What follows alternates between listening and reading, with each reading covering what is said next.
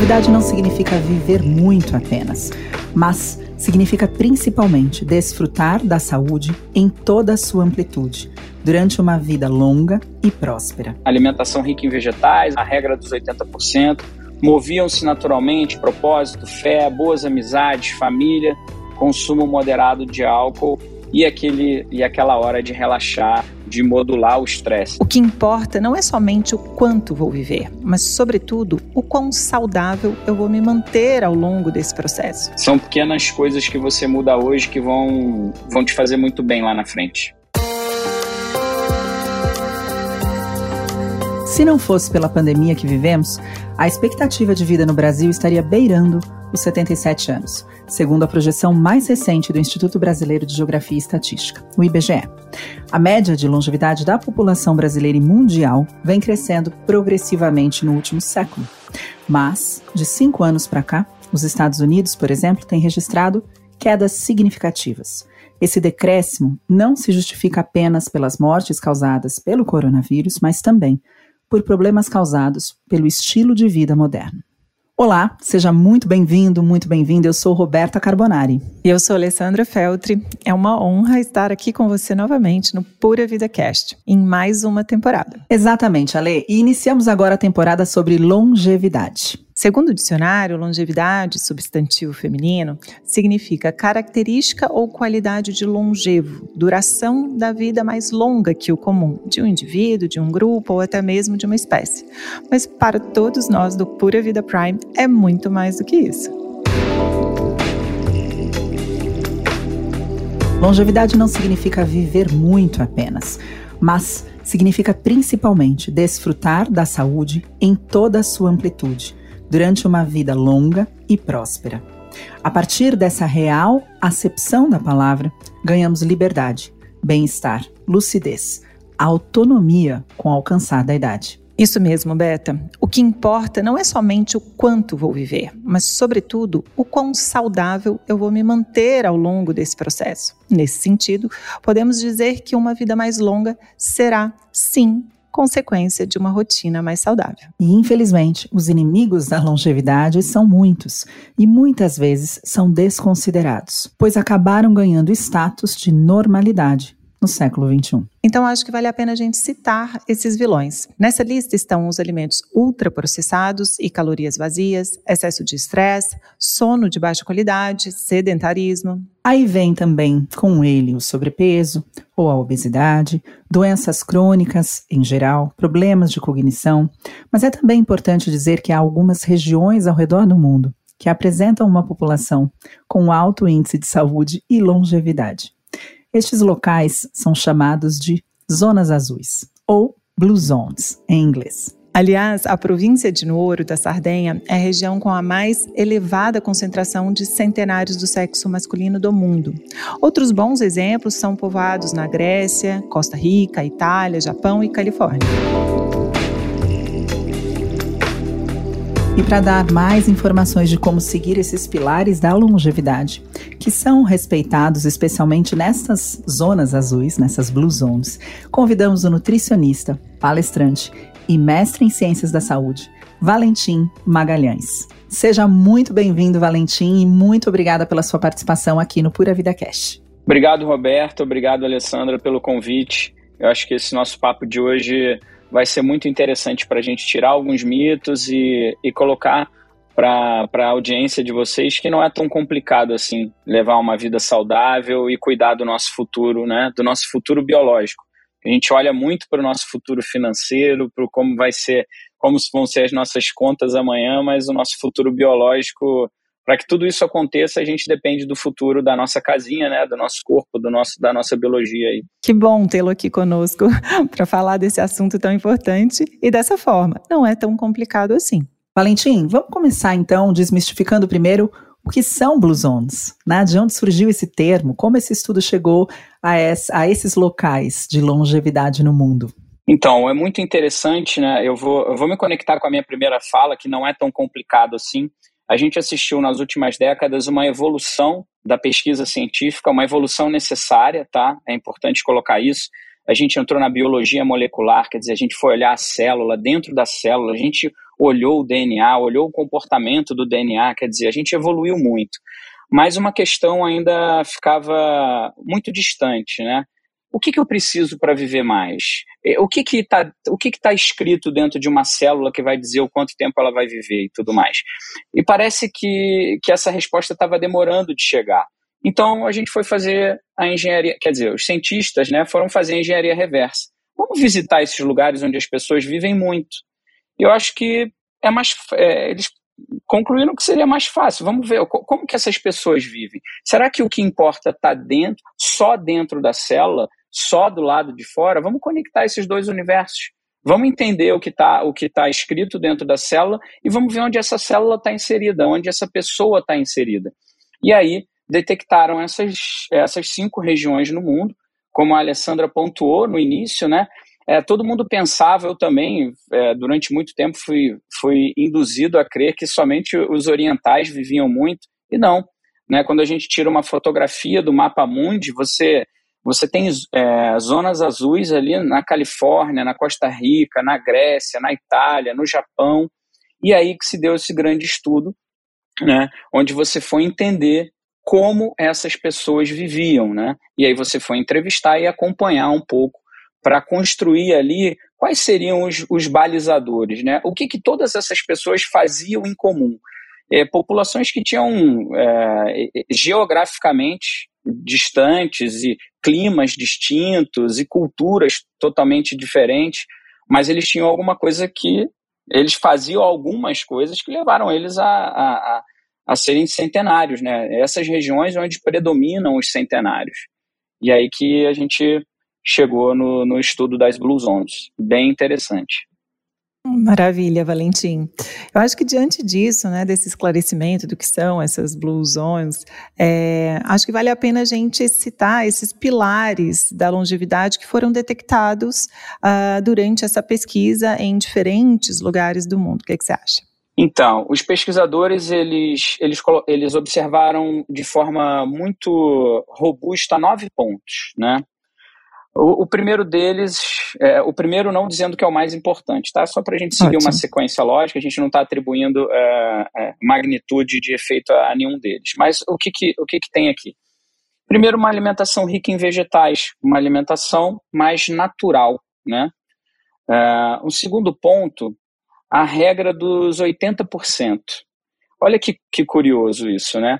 As pessoas, elas, eles notaram que as pessoas eles abandonavam a, a, a, a cessavam a alimentação antes de sentirem aquela sensação de plenitude, né, de estar 100% satisfeito. Eles se alimentam, e quando você ia contabilizar e estudar a quantidade que eles comiam e tudo mais, você chegava a uma seguinte conclusão, pô, parece que essas pessoas elas comem um pouco menos dessa para atingir essa saciedade, essa plenitude 100%.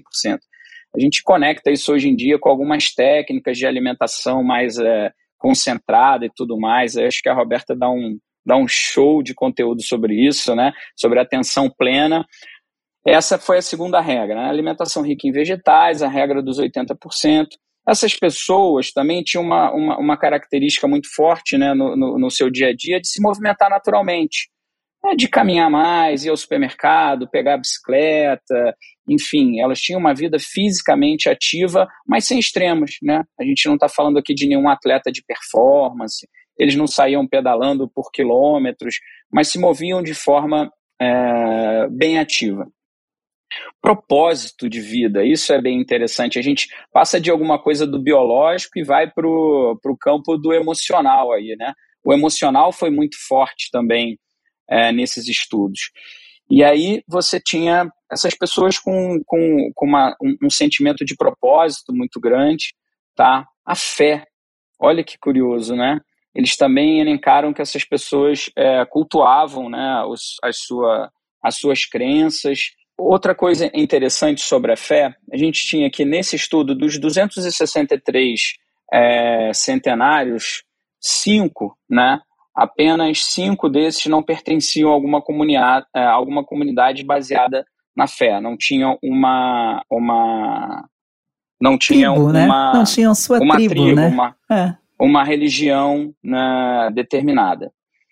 Outra coisa interessante que, que eles trouxeram, boas amizades. Né? Essas pessoas eram muito ligadas à, à sua comunidade, em amigos, e, e, e tinham momentos de, de celebração com os amigos. Família, um ponto também muito, muito observado, a estrutura familiar, né, os vínculos familiares bem preservados.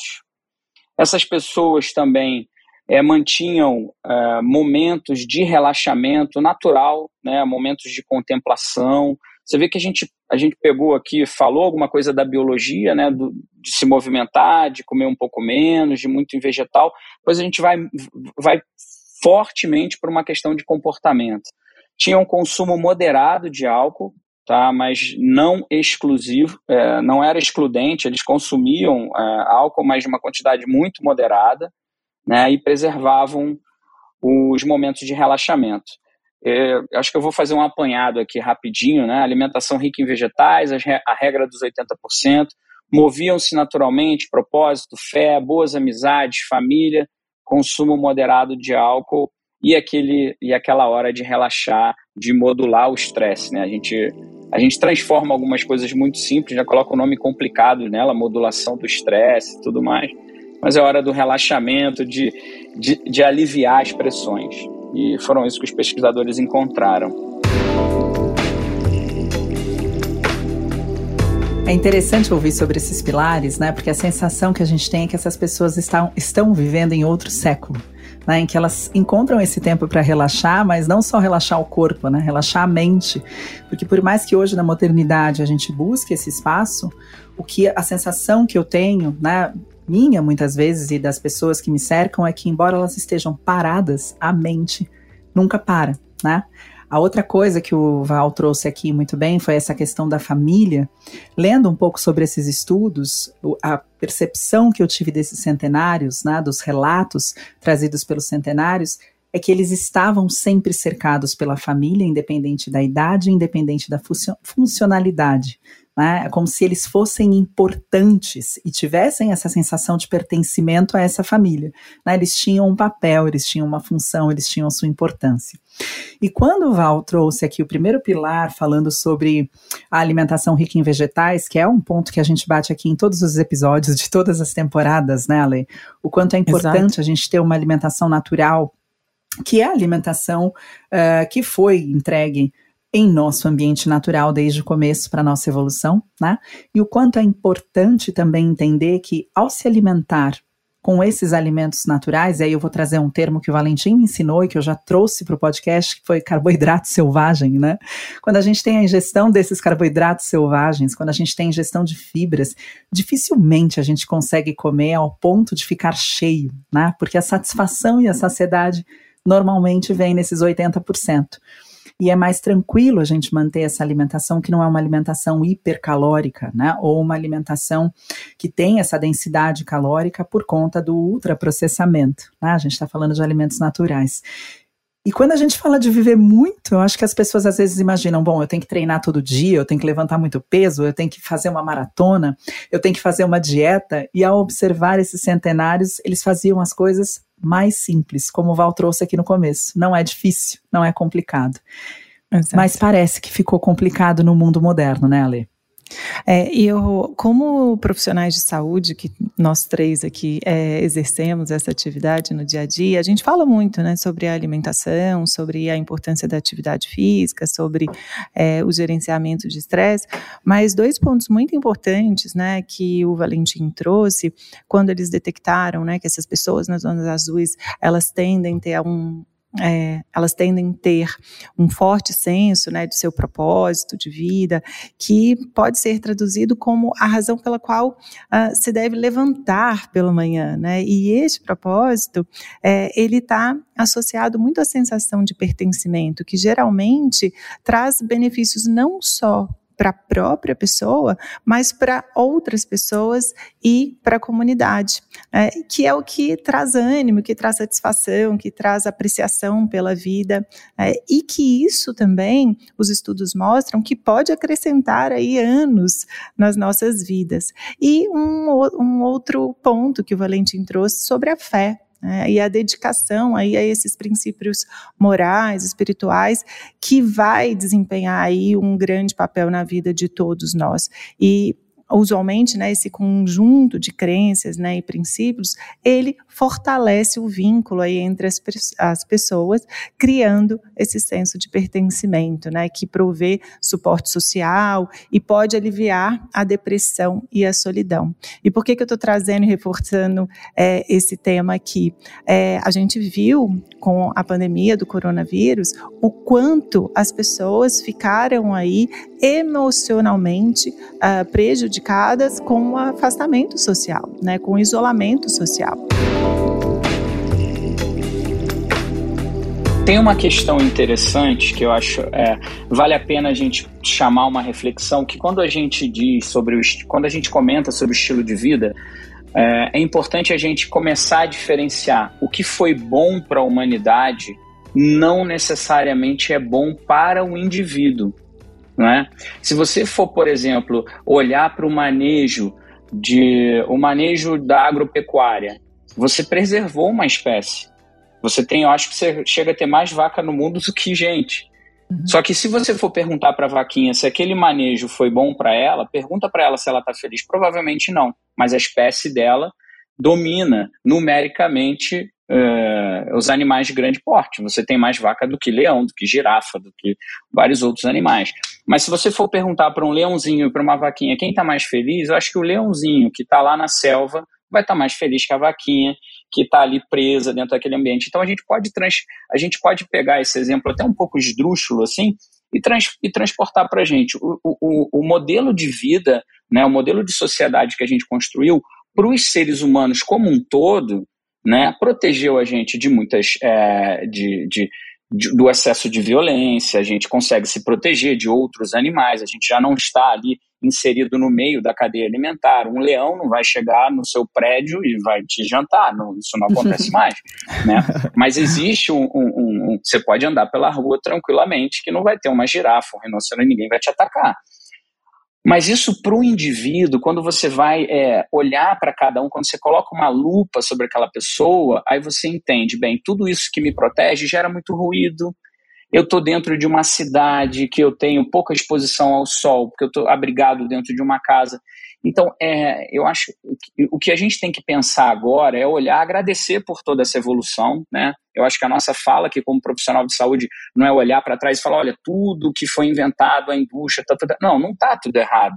É só a gente aprender, a gente está em constante evolução. Vamos, vamos começar a negociar, né? Vamos negociar, vamos entender, será que a gente precisa de tanta interferência industrial? Não, dá para diminuir um pouco. É, a gente precisa ter o alimento na nossa mesa, só que esse alimento ele passa por uma cadeia produtiva muito complexa, porque agora a gente colocou a granja e, e, e o plantio muito longe, né?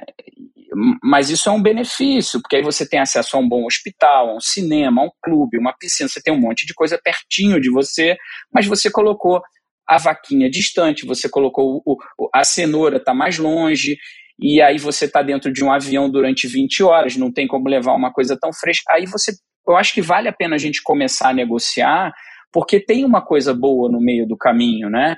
É, não é nem vamos regredir a, a, a era do paleolítico ou vamos ser 100% industrializados e comer só cápsula gente, eu não quero ser atacado por um leão na rua, assim, sabe? Eu quero continuar, eu, eu gosto muito dessa coisa da, da vida moderna, mas eu não, eu, eu, eu não quero um leão no parque, né? Eu, eu, eu, acho, eu deixo ele feliz na selva. É isso que o profissional de saúde é, tem que colocar e, a, e as pessoas têm que ter essa consciência. Eu acho que você trouxe um ponto importante, Val, que é como se a gente precisasse hoje simular algumas coisas que são essenciais, por alguns momentos, mesmo dentro dessa loucura que é a vida moderna, que ao mesmo tempo trouxe uma série de benefícios, né, uma série de evoluções. Então, se a gente não pode hoje, não vai hoje correr do leão, que a gente corra em algum lugar, né, para simular esse movimento que era tão natural e importante ao corpo. Se a gente não vai é, coletar né, o nosso alimento, que a gente busque locais onde a gente possa ter esse alimento natural sendo servido em nosso prato, pelo menos a maior parte do tempo, e se a gente for usar o álcool, por exemplo, que a gente não deixe de beber de segunda a sexta para beber duas garrafas no sábado, né? Porque é justamente isso que a gente não observou na, nos blusons. O que eu acho que a gente tem de lição dessas regiões é especialmente a forma como eles equilibram esse viver em uma, um, um ambiente moderno que foi alterado, mas com momentos em que tudo que é muito natural e essencial permaneceu, né? Em Exato. menores doses, mas permaneceu. Eu queria até completar, exatamente aí, reforçando o que você trouxe, que é muito importante, é que, por exemplo, se a gente pega é, os homens sardenhos, por exemplo, é, eles criavam animais, eles quase sempre viviam nas encostas íngremes, né, e caminhavam longas distâncias todos os dias para trabalhar. A, a movimentação, ela acaba sendo uma exigência do dia a dia, né, e é algo uhum. que acontece constantemente. Então, é ter esse olhar que você trouxe realmente, e, ok, eu não tenho que criar os meus animais, eu não tenho que percorrer grandes distâncias para fazer ali, cuidar da minha plantação ou qualquer outro cultivo, mas o que eu posso fazer, né, no, no uhum. dia atual, né, com o que a gente tem. É, a palavra equilíbrio é, é, importante a gente levar ela é, é como um dos pilares, porque equilíbrio não é gangorra, né? O que a gente uhum. assiste muito é a gangorra. Ou eu estou no extremo, ou eu estou alto, ou estou baixo. É, não tem ali o, o, o, caminho do meio, ele é, ele é, é muito combatido. Ou você está no extremo de virar um triatleta da noite por dia, não, não, é, uma, não é uma crítica à, à prática do esporte. Eu estou falando, o cara é um indivíduo é sedentário e na segunda-feira ele não, agora eu vou virar triatleta, e acorda todo dia 5 da manhã, vai treinar 3 horas, calma. Exato. Se é um desejo seu é, virar um triatleta, parabéns e tal. Mas se você quer um estilo de vida saudável, esquece a gangorra. Vamos, vamos pensar alguma coisa mais mais conectada com a nossa essência, é um pouco que visitar, né, contemplar a nossa condição de natural, de humano. Né? A, gente, a, a, gente sofre muito a pressão do que, do que te dizem que faz bem, né? Mas você tem que começar Exato. a entender o que que te faz bem de verdade, não o que te dizem que faz bem. E aí você é, começa e... a encontrar esse movimento no trabalho, esse, esse movimento em vários outros ambientes. Tem pessoas que falam, não, eu não quero se chegar ali. Eu acho que aqui, para mim, está muito legal, que eu consigo equilibrar tudo na minha vida. Eu consigo caminhar, consigo... enfim, é... disseram para a gente muita coisa, mas a gente tem a capacidade de interpretar, né? O, o, o animal ele sabe o que faz bem para ele. Dificilmente você vê um animal pulando do penhasco, um animal, é, um, um, grilo indo brigar com um leão. Ele não vai brigar com um leão, ele sabe que aquilo não vai fazer bem para ele. ele. ele. tem algum grau de discernimento. Então, a, a, é importante o, o, o, ser humano ele recuperar essa capacidade dele de, de poder julgar o que faz bem para ele e ele sabe o que faz bem para ele. Esse sentimento de paz, de plenitude, de tranquilidade é palpável.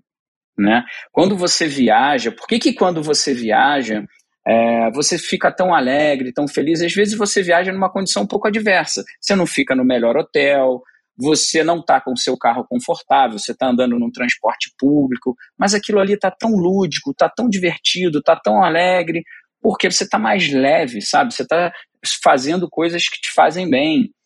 Tudo bem, você não Aí você vai falar, pô, mas eu preciso trabalhar, beleza. Então tenta encontrar esse prazer no teu trabalho, né? Tenta trabalhar ali no metrô mais mais alegre, escutando uma boa música, enfim. Acho que a, a minha fala foi um pouco para buscar o equilíbrio e começar a interpretar o que te faz bem, não o que te disseram que faz bem. Você traz, por exemplo, a questão do animal, que ele sabe o que ele precisa, ele busca o que ele precisa, né? Nenhum animal com sono fala, não, eu vou ficar mais uma hora acordado aqui. O animal com sono fecha o olho e dorme, né? É, é básico, é instintivo. Então eu acho que o que a gente precisava mais era também se manter conectado com esse instinto, porque a gente vive de checar uh, boxes, sabe? E não mais ouvir nada a respeito desse instinto. O equilíbrio está em um pouco a gente se conectar novamente com esses instintos, né? Se eu tô cansada, eu durmo, eu não como chocolate. Se eu tô com, né, se eu tô com sono, eu preciso aumentar a minha qualidade de sono e, e não de repente tomar uma cápsula, né? Mas a gente precisa voltar a fazer algumas coisas que nos são ainda entregue entregues, né? Algumas coisas que ainda não são entregues por sinais instintivos, porque somos animais também. Esse mesmo animal que sabe o que ele precisa e busca o que ele precisa, nós também somos. Mas muitas vezes nós nos afastamos disso. Até quando a gente fala em, por exemplo, comer até estar com o estômago 80% cheio, e você comentou as técnicas de mindful eating, né? Quando a gente faz de uma forma instintiva, bom, eu estou com fome, eu vou comer, eu estou saciado e eu vou parar, parece muito simples a gente conseguir adequar essa nossa porção. O grande problema é que a gente não está nem lá enquanto a gente está comendo. Tem um computador aberto na nossa frente, ou a gente está falando com alguém, ou a gente está correndo, a gente está comendo de pé, a gente não está nem saboreando, né? E se a gente pudesse, então, voltar a esses pequenos sinais instintivos que nos mantiveram, inclusive, vivos até aqui, talvez a gente se aproximasse mais dessas blue zones. Não é isso, não? E que Exato, e, eu, e fica muito claro aqui que tudo vai muito além da alimentação e da suplementação. Né? São coisas que a gente traz muito forte, mas, por exemplo, para gerenciar um estresse ou para equilibrar o seu dia que foi muito agitado, você pode parar 10, 5, 20 minutinhos do seu dia e fazer exercícios de respiração, meditar, fazer uma oração, enfim, são ah, coisas simples, né, que você uh, pode aplicar no, no, seu dia a dia, aplicar aí como uma prática né? e não ficar só pensando que, ok, eu tenho uma, uma vida corrida, eu tenho uma vida agitada, mas isso aqui não vai mudar, então peraí, qual que é o suplemento que vai me ajudar nisso? Porque acaba que a gente traz muito sobre o conteúdo da suplementação, quão importante é, né? pensando em densidade nutricional, mas o que eu vejo na prática clínica são pessoas que continuam com uma rotina completamente inadequada que não querem abrir mão né, de uh, fazer uma atividade física, seja 20 minutos, ah, não cabe, mas a suplemento eu estou tomando. Ah, não consegui fazer um plano alimentar, não consegui me adequar aqui com boas escolhas, mas o suplemento eu estou tomando. Eu, eu, eu vejo isso muito na prática clínica, mas as atitudes, elas têm que ser coerentes, né? Até então, para esse suplemento não virar um remédio depois, né, Ale? Não é porque pode até equilibrar, mas espera aí, né? São atitudes simples, né? Descomplicadas do seu estilo de vida, né? De como começa o seu dia, de como você olha para o seu dia, de como ah, você para para olhar a natureza, para olhar o dia, né? Agradecer aquele dia e percorrer ao longo do dia aí com a adequação do que você necessita, observação, autocuidado, né? Tem uma questão que é interessante. É, é, nós somos, eu vou falar de uma forma um pouco mais moderna, né? Nós somos compostos de software e hardware, né? É a mente e o corpo. E a gente dá muita atenção para o software. Dá muita atenção para o software e se preocupa com ele o tempo todo, ele tem que estar tá funcionando o tempo todo. E aí, se você não se preocupar com hardware, se você não se preocupar com a saúde agora, em algum momento ela vai cobrar. E isso tem nome, né? Isso não é algo subjetivo. Aqui, como profissionais de saúde, a gente, é, nós somos nutricionistas. A Roberta tem, tem um conhecimento muito grande no comportamento humano, mas aqui a gente não é psicólogo nem, nem psiquiatra. A gente é, é formado na área de nutrição. E a gente sabe que se você não cuidar desse software, ele vai falhar. E o nome dessa falha, a gente lida com isso no consultório, são doenças crônicas não transmissíveis. E é um dado tão gritante, né, que a gente precisa parar e, e repetir de, até de forma pausada. A maior causa de uh, morte prematura todo mundo vai, vai se despedir desse plano, né? Em algum momento. Mas as pessoas que se despedem antes, a maior parte das pessoas que vão embora antes, vão embora por conta das escolhas do estilo de vida. Elas se inseriram num ambiente altamente tóxico. E aí, quando a gente fala de todas as dimensões da vida, a gente volta para aquela coisa da humanidade, da sociedade moderna e tal. Vieram coisas boas com isso. Vieram pessoas que só estudam essas áreas. Poxa, eu estou com medo do meu futuro financeiro. Caramba, chama um especialista para isso. Às vezes você está olhando para um dinossauro e ele é só um calango. Calma, o cara vai te explicar, falar, não, calma, peraí, com essas projeções que a gente tem aqui, você vai conseguir envelhecer bem, calma. Isso não é um dinossauro, não é um é só um calanguinho, é só um, um pequeno lagarto, não é um crocodilo. Esse problema não é tão grande assim. Né? Dentro da alimentação, a gente falou da regra do 80-20, do vegetal e tal, mas aí fica a dúvida: quanto? Mas que horas eu como? Será que importa? Existe um profissional que estudou para isso, o nutricionista né? Você está acima do peso, né? Você não está conseguindo controlar a sua vontade de comer. Existe um nutricionista que trabalha com, com e, é vinculado a um psicólogo que vai entender o porquê que você come além do que você precisa, mesmo sabendo que você precisa de menos. Existem técnicas para isso. Essas pessoas evoluíram, evoluíram essa ciência. Né, de saborear o alimento, de se concentrar. Se você precisar evoluir um pouco mais, se eu assistir uma aula da, da Roberta, né, como é que alguém que está com o cérebro inflamado consegue controlar o mecanismo de fome e saciedade? Não existe. Está totalmente descontrolado. Se eu falar para vocês aqui, ah, vocês sigam a regra do 80%, você vai falar, eu não consigo. Eu vou falar, tem razão, porque o teu mecanismo, o teu hardware, o hardware do teu computador está quebrado. Ele não vai conseguir processar essa informação. Você precisa ir num técnico de informática, quer dizer, o nutricionista que tem uma abordagem de comportamento né, que cuida dessa relação é, emocional com o alimento. Então, é, isso é uma coisa interessante da gente lidar, porque se você olhar só para o software e esquecer do hardware, ele vai quebrar. O nome disso são doenças crônicas não transmissíveis. Elas existem e são a maior causa de morte prematura no mundo. Isso não é, é não é algo que, que existe lado, né? Não tem lado A, o lado B, opinião contrária. Não, isso é um fato. Isso é tão fato quanto o céu, é, quanto é, tem um sol, né? Quando você, de dia tem o sol, de noite tem a lua, que o fogo queima, que a água é fato. A gente não está trazendo alguma coisa. Você não vai encontrar nenhum cientista que vai te falar não, isso não existe, isso é um, é uma, isso existe. Doenças crônicas não transmissíveis, isso é, dado, é, é dois mais dois são quatro. Tem um detalhe até no, no, no campo profissional, né, das pessoas. É, grandes empresas, grandes executivos, né, na Europa, Estados Unidos, eles já começam a colocar no seu currículo atividades como o triatlon, né? Alguns executivos, é, isso foi matéria, eu, eu queria saber o nome do jornal, foi algum jornal americano, algum jornal de grande circulação, que mostrou uma foto de um cartão de um executivo e tinha lá o logotipo do, do Iron Man, né? Então eu acredito que nos próximos anos, as entrevistas de trabalho, as pessoas vão perguntar, fazer um recordatório alimentar, o que, que você come no café da manhã? que esporte você pratica?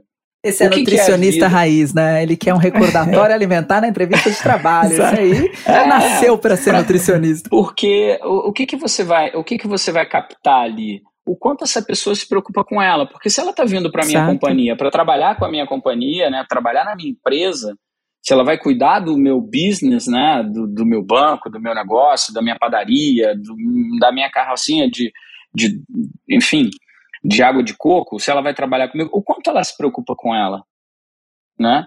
E isso é uma coisa importante. E você começa a observar que grandes empresas, você está diminuindo aquele currículo acadêmico é, puro e começando a, a observar outras competências. Né? Habilidades você finas, vê... né? Soft skills. A Roberta, tá vendo? Habilidades como essa.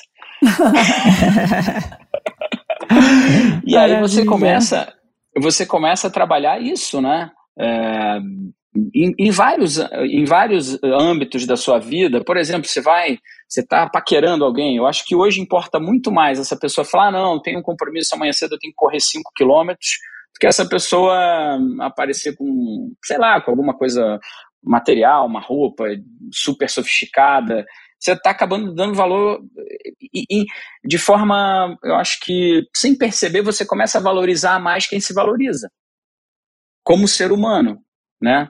Você está olhando menos o castelo e olhando mais o rei. Não é o castelo que importa. Vamos ver quem é esse rei aí. O que, que esse rei faz para ele, né? A, a coroa da rainha já não é tão importante. Você já está querendo ver o prato que ela come, a atividade física que ela faz, como é que ela lida com, com os desafios da vida, né? Como é que ela fala sobre a vida, o que, que ela tem de coisa positiva ali. Eu acho que a gente está numa transformação assim. Os papos estão um pouco que mudando, né?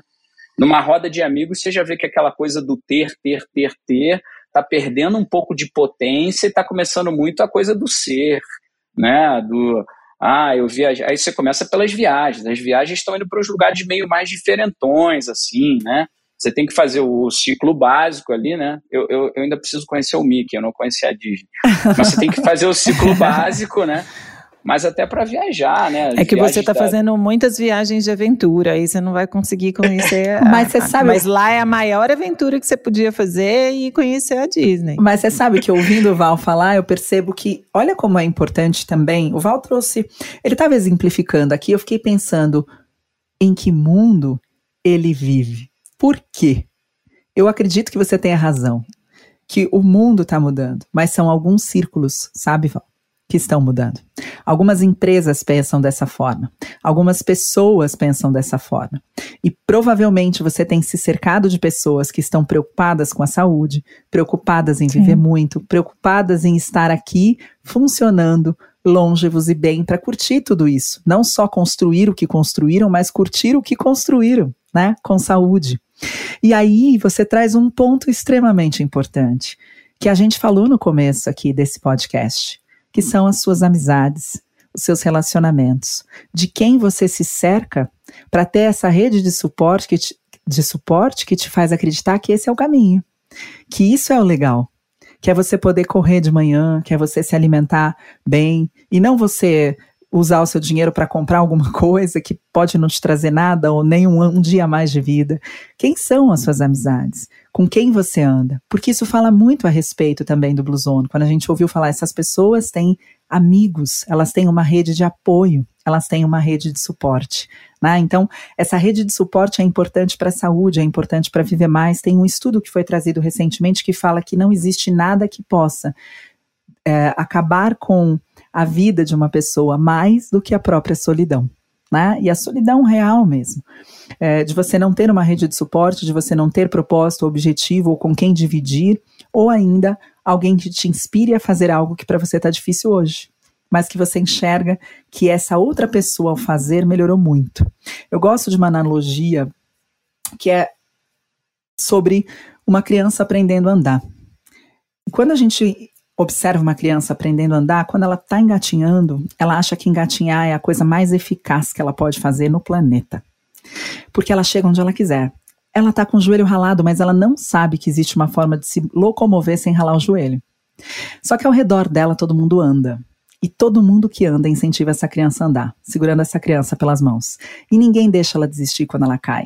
Quando ela cai, todo mundo bate palma e fala: passou todo mundo faz ela andar de novo, andar de novo, e ela só decide que quando ficar difícil ela não vai mais sentar quando ela ganhou essa habilidade de andar. Porque no começo tá difícil, ela se joga no chão, bate o bumbum e sai engatinhando, achando que essa é a saída. O fato dela continuar até ela andar é porque ela tem uma rede de suporte e uma rede de apoio que está ensinando ela a fazer diferente. E eu acho que isso é muito importante quando a gente fala de longevidade. A gente precisa olhar para a rede que está ao nosso redor. O que, que essas pessoas estão fazendo? Como elas caminham, como elas andam, como elas comem, como elas cuidam da saúde, como elas cuidam dos relacionamentos, né? do coração, da cabeça, porque a gente vai imitar normalmente essas pessoas, acreditando que essa é a saída. Então, por isso que relacionamentos são tão importantes também e fazem parte desse pilar da medicina do estilo de vida, por exemplo. Quem é a sua rede de apoio? Né, de quem você se cerca. Tem um estudo que você me apresentou, Val, que fala que, por exemplo, se você mora em um local que você tem mais de seis fast foods ao seu redor, você tem uma chance 78% maior de chegar à obesidade. É o que te é um cerca. Raio de 800 metros. Exato, é. é o que te cerca. Então, a gente também precisa ter essa habilidade de olhar o que nos cerca e quem nos e quem está nos cercando, né? O que essas pessoas fazem para que a gente possa aprender com elas, para que a gente possa seguir com elas, quem pode ensinar alguma coisa para a gente. Nem todo mundo tem acesso a um profissional, nem todo mundo tem acesso a um nutricionista, a um profissional de educação física, mas tem uma tribo que quer chegar uhum. longe, sabe? Uma tribo que quer chegar aos 100 anos juntas, no mesmo asilo. É essa tribo que eu quero ter na minha vida. E quando, quando a Roberta falou, falou muito bem sobre a rede de apoio, e eh, com os an anos de experiência que a gente tem de consultório, né, Alessandra, Roberta, você, você chega a ser capaz de dar um diagnóstico para um paciente só olhando, sem olhar o paciente, sem falar com ele, sem conversar com ele. Se você pegar a antropometria e os dados bioquímicos e os recordatórios alimentares das cinco pessoas mais próximas desse paciente, você praticamente dá o diagnóstico dele sem ver esse paciente. Porque a gente é fruto do nosso ambiente. O nosso ambiente tem um poder muito grande sobre o nosso comportamento, sobre a nossa vida. Né? E uhum. você aplica, o interessante é que você aplica isso para o mundo corporativo, Uhum. Você aprende no primeiro dia de, de, de, de, qualquer MBA ou qualquer reunião de negócio, a primeira coisa que as pessoas falam é network, network, network, network, para várias dimensões da nossa vida, né? principalmente a vida profissional. Você precisa conhecer pessoas para poder evoluir no trabalho, isso e aquilo. E para a coisa mais importante, né? Você é fruto do meio, não tem jeito. E, e aí você fala, eu vou mudar a minha família, cara, mas eu acho que é importante que você coloque isso em perspectiva porque isso vai te afetar. Você não quer uma pessoa querida é, adoecendo, né? Você que é o, o, você que tem uma esposa ou enfim, um marido, enfim, qual, o modelo de família que você tiver, você está preocupado com teu com teu par, né? Você está preocupado com o filho, né? Você quer o bem dele. Então acho que isso também tem que ser posto em perspectiva. Eu falava, né, no, no consultório para os meus pacientes, você vai perceber que o seu WhatsApp vai mudar. As pessoas vão te chamar para andar de manhã no parque, para correr, para fazer uma trilha.